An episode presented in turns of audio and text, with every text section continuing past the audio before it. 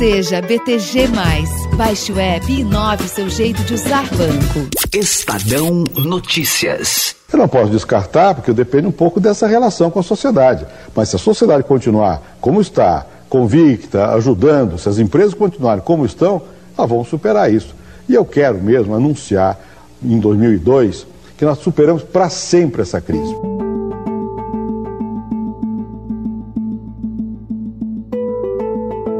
Em 2001, o Brasil enfrentou uma das piores crises na geração de energia, que afetou o fornecimento de luz para a população entre 1 de julho daquele ano e 19 de fevereiro do ano seguinte. Com a escassez de chuvas, o governo de Fernando Henrique Cardoso não teve alternativas. Decretou um racionamento de energia no país. Agora, o Brasil atravessa outra crise preocupante e que pode nos fazer relembrar o início do século. O pessoal critica, se eu não fizer nada, daqui a um mês, se não chover, você pode ir para um, um, racionamento, até poder ter apagão, daí, daí piora tudo. Pode não parecer, mas o Brasil passa um período de seca ameaçador, com reflexos nos reservatórios de água das principais hidrelétricas do país. Segundo o Ministério de Minas e Energia, este é o maior período de estiagem dos últimos 91 anos. No momento, a situação é mais crítica na bacia do Rio Paraná. Segundo dados do Operador Nacional do Sistema, que é o órgão responsável por fazer a gestão diária do abastecimento elétrico nacional, se nenhuma medida for tomada, os reservatórios podem chegar a 14,9% da capacidade em novembro. Ainda de acordo com dados do ONS, os reservatórios das hidrelétricas da região Sudeste e Centro-Oeste, que representam 70% da capacidade de armazenamento do país, finalizaram o mês de abril com nível médio em 34,7%. Um plano de ações para preservar água nos reservatórios das principais hidrelétricas do país já está em andamento. O governo federal criou uma sala de crise e deu início a uma discussão que tem o objetivo de evitar o risco de escassez de energia. Na semana passada, a diretoria do ONS enviou um documento a 40 empresas do setor elétrico que possuem usinas térmicas movidas a gás, óleo diesel, biomassa e carvão, para compensar a redução de geração de energia pelas hidrelétricas. O Brasil conta hoje com 3.180 usinas térmicas em operação, que respondem por 25% de toda a potência instalada de geração de energia do país o governo já ampliou a geração de energia por termoelétricas. Essa medida permite reduzir a geração hidrelétrica e poupar a água dos reservatórios. Mas a energia termoelétrica é mais cara e o aumento do uso já se reflete nas tarifas das contas de luz.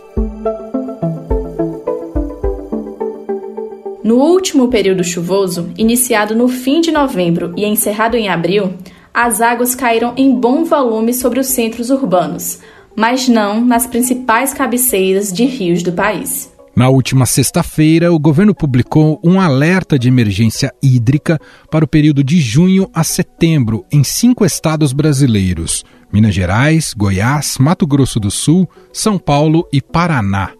É o primeiro alerta dessa natureza em 111 anos de serviços meteorológicos do país. Com o acionamento das termoelétricas, a previsão é que o brasileiro terá que colocar a mão no bolso e enfrentar a bandeira tarifária vermelha, a mais cara, até o fim do ano. Isso significa que será cobrado nas contas de luz um valor adicional de R$ 6,24 para cada 100 kWh de energia consumidos. A medida corrobora as declarações do presidente Jair Bolsonaro e do ministro de Minas e Energia, Bento Albuquerque, de que o Brasil enfrenta a maior crise hídrica dos últimos tempos. Então, o apelo que eu faço a você: apague uma luz em casa agora.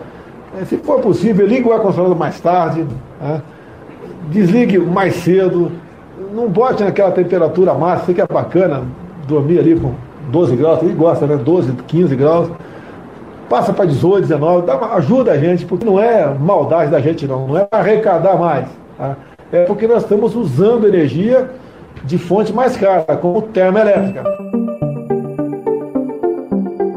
E para entender a gravidade do problema, nós vamos conversar com a repórter do broadcast Anne Vart, que acompanha o setor energético brasileiro. Tudo bem, Anne? Seja muito bem-vinda aqui ao nosso programa. Tudo bem, Emanuel? Obrigada pelo convite. Anne, o, o nosso ouvinte que tão é, carinhosamente nos acompanha diariamente precisa ficar preocupado com aqui no Brasil com a possibilidade de, de racionamento de energia, de blackout, apagão. O que, que você nos diz sobre isso, Anne? Olha, Manuel, neste momento é, o ouvinte não precisa ficar preocupado com o racionamento, mas ele deve sim ficar preocupado com o bolso dele. Como a gente tem visto nos últimos anos, é, a gente tem tido dificuldades é, em termos hídricos, né, que na verdade é chuva mesmo, né? O ouvinte, de repente, que é um pouco mais velho, deve lembrar que talvez tenha a impressão de que no passado chovia mais, fazia menos é, calor, e isso tem se materializado em níveis de reservatórios mais baixos nos últimos anos nas nossas hidrelétricas, que são a nossa principal fonte de fornecimento de energia. Então, é, eu não diria que o pessoal precisa ficar preocupado com faltar energia, não acho que vai faltar, mas eu acho sim, e não só eu, os especialistas e a própria Agência Nacional de Energia Elétrica deixou isso claro na última sexta-feira, quando determinou o acionamento da bandeira vermelha no seu segundo patamar, nível 2, já em junho. E isso é, significa que provavelmente até o fim do ano a gente vai com bandeira vermelha nível 2, porque a gente ainda está bem no início do período seco, de forma que se é, maio já estava vermelha, bandeira 1, em junho, bandeira vermelha nível 2, nada indica que isso vai melhorar até novembro.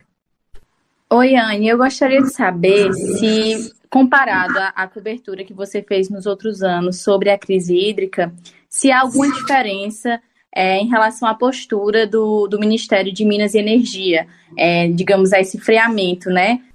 A gente mantém uma, um nível de geração de energia mínimo que não seria o mais prudente por causa de uma hidrovia, por causa da, do abastecimento de água potável, é, por causa de turismo, esse tipo de coisa. O que a gente está vendo neste momento agora, que eu acho que é, é, um pouco diferente, o governo chegou e sinalizou que essas restrições poderão ser flexibilizadas, ou seja, ele está deixando claro para prefeitos e governadores que é, a geração de energia será a prioridade neste momento, de forma que não vamos manter, por exemplo, não vamos ficar desperdiçando água, escoando água dos nossos reservatórios é, neste momento para satisfazer outros fins. Isso eu acho sim que é diferente. É, e isso é, já, já, a gente já tem até algumas reações. Né? A gente vê o presidente do Senado, Rodrigo Pacheco, por exemplo, já na sexta-feira mesmo, muito irritado com essa decisão, porque ele é de Minas Gerais e especificamente de uma, de uma região é, do reservatório da hidrelétrica de Furnas, que vai ser afetada por essa decisão, tende a ser afetada por essa decisão. E eles têm lá uma preocupação muito grande de manter o nível do reservatório da usina em um determinado patamar que não será possível de manter caso o governo realmente venha a adotar essas medidas que visam preservar a água nos reservatórios para que a gente possa atravessar os próximos meses de seca sem que chegue em novembro e dezembro e aí sim a gente entre num racionamento. Oane, como, como está, como é o parque termoelétrico do Brasil hoje? A gente tem, Emanuel, um mix, vamos dizer assim. A gente tem é, uma parcela importante da nossa energia que é gerada por hidrelétricas. Nós temos também termoelétricas, né, a gás, a diesel, a óleo combustível. Nós temos eólicas, nós temos solares, nós temos usinas a biomassa, nós temos algumas usinas a carvão. Nós temos muitas alternativas de geração. O problema é que, embora a gente tenha todas as alternativas, nem todas elas estão, a, estão à nossa disposição quando a gente mais precisa. Então, por exemplo, a gente tem hidrelétricas, mas quando não chove, uma vez que a gente não tem mais, é, por razões também ambientais, a gente não tem mais aqueles reservatórios como era antigamente que alagavam muitas é, áreas muito amplas. Então, para evitar impactos ambientais, a gente optou por hidrelétricas a fio d'água, que são basicamente hidrelétricas que dependem do nível de chuvas para manter uma geração. Então, é, vamos dizer, a gente, o, o nosso parque, né, nosso sistema elétrico, a gente tem muitas usinas e a gente tem muitas fontes diferentes de geração. De vez em quando acontece aquela tempestade perfeita. Isso é uma das coisas que o governo está tentando evitar neste momento, ao dizer que é, as, vai flexibilizar restrições de hidrelétricas e ao acionar a ANEL, ao acionar a bandeira vermelha em nível 2, para que, eventualmente, o ouvinte que adora um ar-condicionado, por exemplo, saiba que neste momento, se estiver passando calor, a conta dele vai ficar mais cara. E aí, de repente, ele opta né, por não ligar o ar-condicionado. Isso é uma coisa que colabora, vamos dizer, no enfrentamento dessa crise. Muito bem. Ah, ah, deixa eu te ouvir mais uma coisa rapidinho, Anne. É, o Pedro Parente vai ser boia de salvação de novo? Olha, Manuel, a gente ainda não tem informações sobre qual seria o papel do Pedro Parente, né, né neste momento, mas eu acredito que não. Acho que ele foi mais como é, conselheiro, vamos dizer assim, para dizer, né, a, a, a, como você bem lembrou, o Pedro Parente foi essencial no racionamento que a gente teve em 2001. Ele era ministro e ele enfrentou essa crise e adotou várias medidas é, para enfrentar essa questão. Lembrando que o racionamento, né, não sei se todos sabem, mas racionamento não é uma coisa, vamos dizer, opcional. Todos têm que cumprir. Então, é, a gente ainda não tem muitas informações sobre como foi esse encontro, mas eu acredito que o Pedro Parente deve ter ido lá mais para conversar, aconselhar, até porque uma das coisas que é bem diferente da época do Pedro Parente em relação a hoje é que o nosso sistema de transmissão hoje ele é bem mais interligado do que era no passado. Como te falei, eu acho que, pelo menos tudo indica, os especialistas nos dizem, né, que a gente terá energia para atravessar esse momento. O único problema é o custo dela, né? Então todo mundo vai ter que preparar o bolso para enfrentar os próximos meses aí e o ano que vem também, né? Porque os reajustes, eles, embora a bandeira vermelha venha para cobrir parte disso, os reajustes anuais cobrem o restante. Então, é, tudo indica que a gente vai ter uma conta de luz ainda mais cara nos próximos meses e anos. Muito bem, eu agradeço a repórter Anne Vart, repórter do broadcast aqui do Estadão, da Agência Estado, gentilmente batendo esse papo aqui com a gente, falando um pouco mais sobre o setor elétrico e a nova, a nova crise instalada pela falta de chuvas, né, desabastecimento. Anne, muito obrigado mais uma vez, até uma próxima. Obrigada, Emanuel, obrigada, Jaiane, um prazer falar com vocês e com os ouvintes sobre esse tema tão difícil e apaixonante que é o setor elétrico.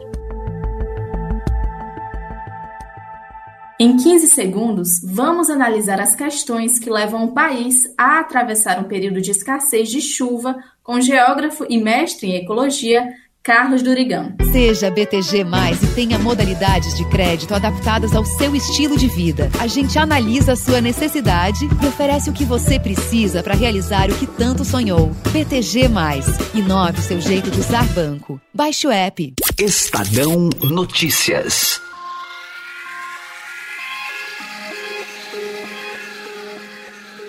De acordo com o Sistema Nacional de Meteorologia, o déficit de precipitação na bacia do Paraná está provavelmente relacionado à influência de dois fenômenos atmosféricos de grande escala. O primeiro é Laninha, que traz o resfriamento das águas do Oceano Pacífico, diminui a temperatura da superfície do mar, altera o padrão de circulação global e, entre as características do período, reduz as chuvas no sul do Brasil. O segundo é a oscilação antártica, responsável por alterar o padrão de pressão atmosférica na região.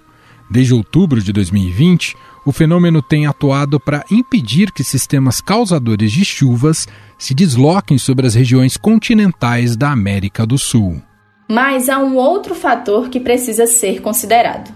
O desmatamento da Amazônia pode estar diretamente ligado à falta de chuva e o período de seca que o Brasil atravessa. Os rios voadores são formados pela evaporação sobre a floresta, que é maior que a evaporação do mar.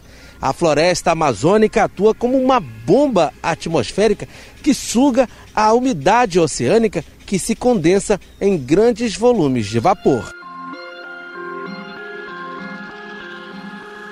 Dados do mês de abril do Amazon mostram que o desmatamento foi de 810 quilômetros quadrados, o maior da série dos últimos 10 anos. Para entender melhor essas questões ambientais que interferem na produção de chuva e sobre a política energética do Brasil, conversamos agora com o geógrafo e mestre em ecologia, Carlos Durigão. Professor Carlos, tudo bem? Seja muito bem-vindo. Obrigado por ter aceitado aqui o nosso convite. Olá, Emanuel, Jaiane, um prazer estar aqui com vocês. Espero poder contribuir aí nessa conversa. Professor que está diretamente de Manaus conversando com a gente.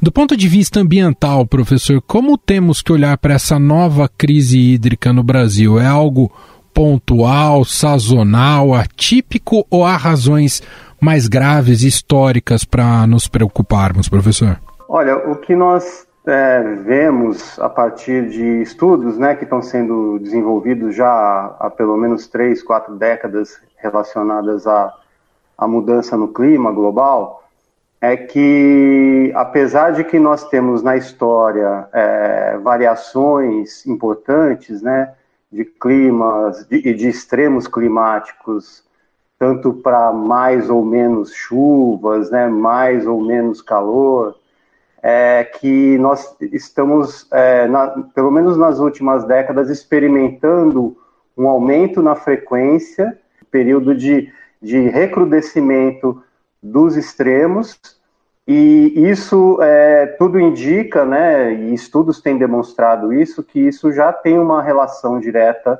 com mudanças significativas na temperatura do planeta no, pelo menos nas últimas duas décadas, e consequência, né, obviamente, também da forma como vivemos e produzimos, né, gerando impactos cada vez mais é, ampliados né, sobre a, a, natureza do planeta. Professor Carlos, eu gostaria de saber se o desmatamento que teve aumento né, nesse último ano de 2021 é, tem impacto direto com a crise hídrica que principalmente os estados do Sul e do Sudeste é, têm enfrentado nos últimos meses há uma influência muito grande é, da floresta sobre a gênese de chuvas no centro-oeste, sul, sudeste do Brasil. É, estudos mais recentes comprovam essa dinâmica, né, uma relação direta, né, tanto que se chegou a, a criar um termo que é, é, são os rios voadores, né, que é essa circulação atmosférica carregada de umidade que se forma na região próxima ao Equador e sobre a floresta amazônica, porque justamente nessa região centro-sul centro, é, do Brasil, nós temos aí uma convergência de, de frentes climáticas aí de circulação que essas massas de ar carregadas de umidade que vão do norte para o sul, elas se encontram com aquelas massas frias que chegam do sul, e aí esse choque acaba gerando, principalmente nessa época agora, né, primeiro semestre até início do inverno, um, além do, dos frios que é gerado também uma quantidade de chuvas que nós temos visto aí no, nos últimos anos, principalmente, que há uma redução significativa dessa umidade está levando aí uma preocupação cada vez mais crescente uma dinâmica que nos leva a, criar políticas de racionamento que acabam prejudicando muito a todos e todas né, que vivem é, nas regiões mais populosas é, do país. Né? O que o país está sofrendo nesse ano é mais regional, a estiagem, a falta de chuvas. Está mais relacionado, professor, aqui a região sul-sudeste ou atinge o país como todo? Interessante, porque o que nós vemos, escala nacional, é que nós tivemos né, um, um início desse período que é conhecido como Laninha, né? E basicamente o Laninha ele tem gerado uma concentração maior de chuvas no, na região norte, tanto que hoje, né, hoje aqui em Manaus nós, nós estamos registrando provavelmente um, um recorde histórico de cheias aqui do Rio Negro, né, frente à cidade de Manaus. Então é, são extremos opostos, né, atuando em consequência de, um, de uma mesma causa, né? E claro, né, o, nós temos esses fenômenos cíclicos, né, de El Ninho, Laninha, e que na verdade eles fazem parte de um conjunto de fenômenos globais e que se mostram cada vez mais frequentes e cada vez mais extremos com o passar dos anos e com o aumento da concentração de gases de efeito estufa no planeta. Diante do que o senhor falou, né, é, principalmente sobre o que, os, os cientistas já vinham alertando, é, então, poderia ser possível evitar esse recorde né, da pior seca dos últimos 91 anos? Olha, nós, nós entramos já num, num, processo que muitos chamam de um processo de não retorno em algum grau. Então, é, é claro que se todas as sociedades, os países tivessem tido o um entendimento desse cenário que iria se estabelecer décadas atrás, e nós desde lá atrás, os anos 60, 70, estivéssemos aí num processo de redução de emissões, provavelmente nós teríamos evitado é, que esse cenário se constituísse. A questão da, da geração de energia é, nós provavelmente vamos viver essa realidade daqui para frente de termos aí uma baixa capacidade de reservatórios e é uma baixa consequente é, de produção de energia também, né, gerada pelas nossas hidrelétricas. Então, é importante o investimento em energia solar, eólica, outras fontes, né, porque se houver aí uma é, um aumento de, de, de, uso de termoelétricas, isso vai inclusive piorar o problema, porque vai, vai aumentar ainda mais nossas emissões. Professor, pensando nesse futuro, né, e preparar-nos, é, prepararmos para esse futuro em termos de matriz energética, a gente precisa super, é, é, a gente tem que pensar em substituição do modelo de, de dependência das hidrelétricas, partir de fato para eólica, solar é, ou outro tipo, outras matrizes, é isso, professor?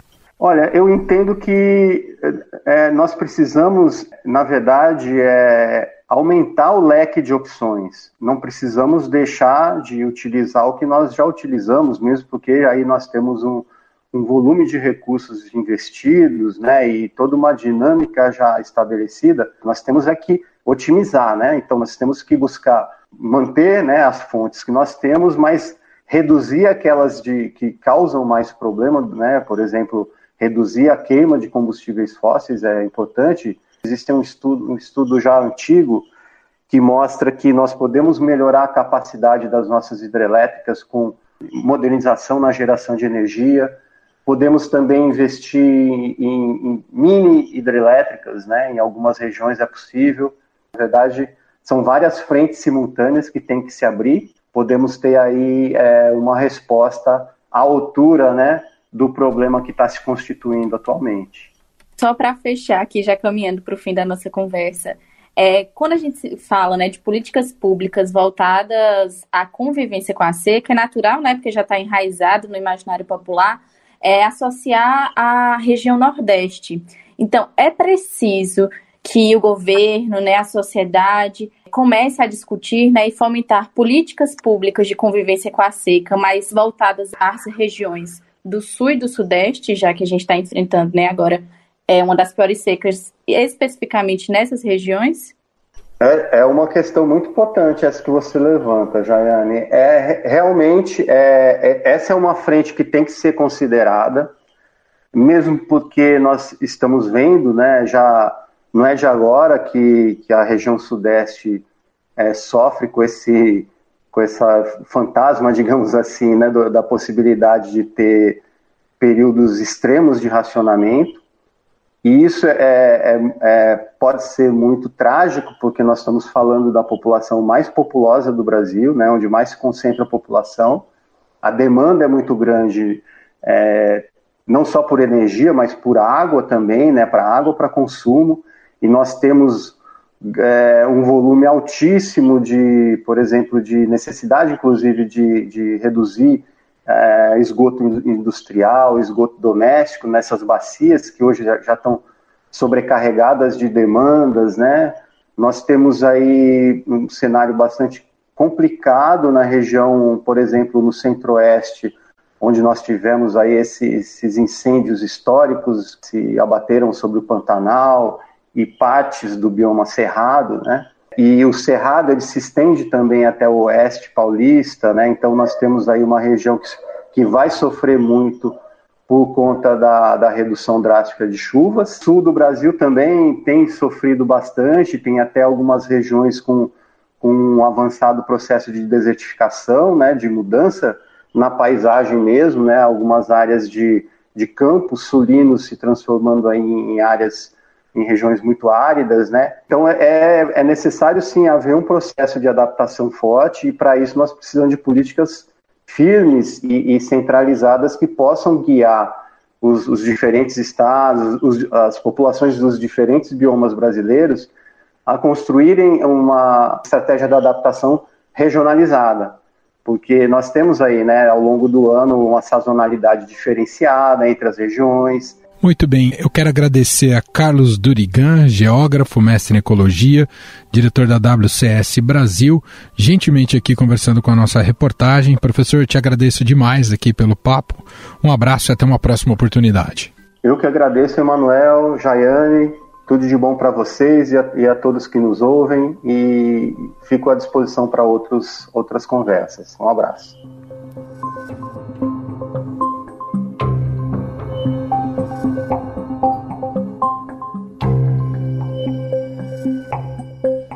Estadão Notícias.